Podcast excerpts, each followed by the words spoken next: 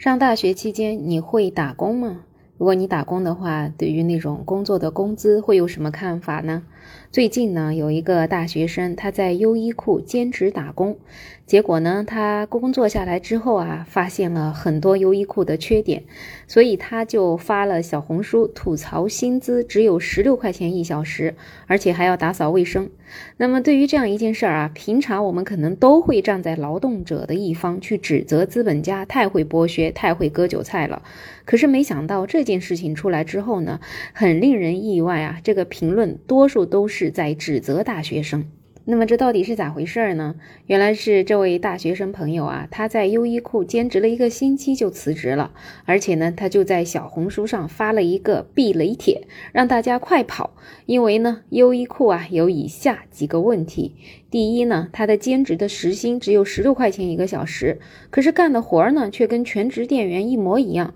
大学生在这里只是廉价劳动力，被割韭菜。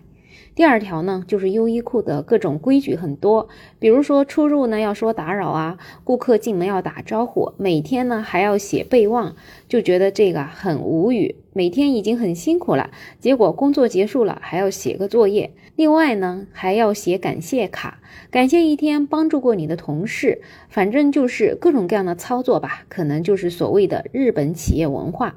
而且呢，如果是排到早班，八点到十点这两个小时来店里呢，就得打扫卫生，是没有空调的，干的活每天都不一样，反正就是各种保洁，就很不理解为什么这样一个大企业卫生就不能外包嘛？而且呢，现在外面钟点工一小时也要一两百，大学生就活该一小时十六块钱给你打扫卫生吗？另外第五点呢，他还觉得在优衣库上班啊，饭点完全不规律。胃有问题的人呢，就一定要注意啊，在这里上班永远别想吃到准点的饭。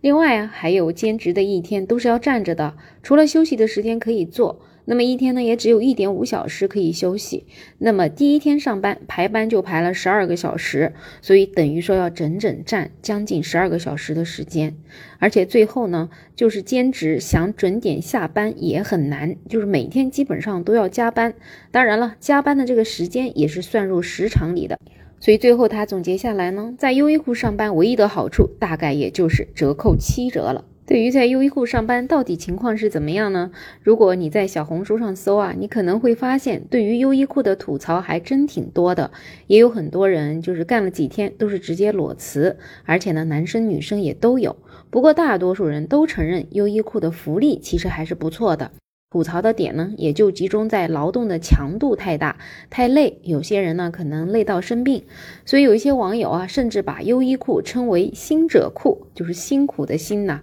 另外呢，大家也不满意，就是优衣库的条条框框特别多。当然了，可能这个就是日本服务型企业的文化，可能顾客感受到的如沐春风的服务啊，就是建立在对服务人员的严格管理之上。对于网友的吐槽，优衣库也是做出来回应了。他们呢就认为，企业呢是有规章流程的，能否接受就看个人。那么网友对于大学生这样的吐槽啊，他们的很多人感受就觉得现在的大学生也真的是太矫情了。你好歹去的是个外企啊，你真是还没有受过社会的毒打。等你离开了优衣库，你再去社会上看一看，说不定会觉得像优衣库这样的外企啊，是最遵守劳动法的。其实算一算啊，一小时十六块钱，在有空调的房间里面，不用经过这些日晒雨淋的，一天可能就能拿到一百多块钱。而那些在工地里的朋友，日晒雨淋、风吹雨打的，有的还不一定能拿到这个工资。虽然说可能大学生吧不应该这么比，但是也确实要想一想，你大学生兼职，也许优衣库还是个不错的去处啊。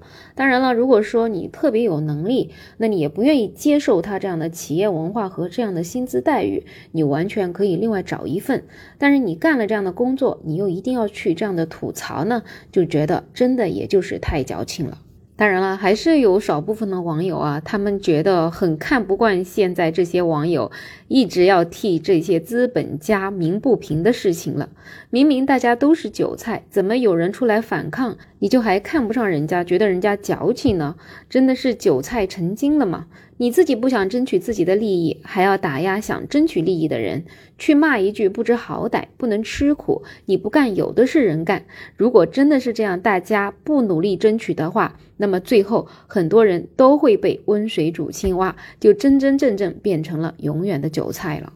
所以啊，对于这样一件事情啊，我也是觉得啊，如果说你真的不喜欢优衣库这样的经历，那就赶紧辞职。我觉得写个帖子吐槽一下也无可厚非，网友们呢也还是要更宽容一些、更理性一些去对待网上这些声音吧。其实我们社会的进步啊，往往就是靠这些不同的声音才能够进步的。所以其实我是不排斥网上各式各样不同的声音的，也希望大家其实有什么样的问题、有什么样的想法，都可以在网上吐槽吐槽，这样其实也是让网友们多去见识见识这个世界的多样性。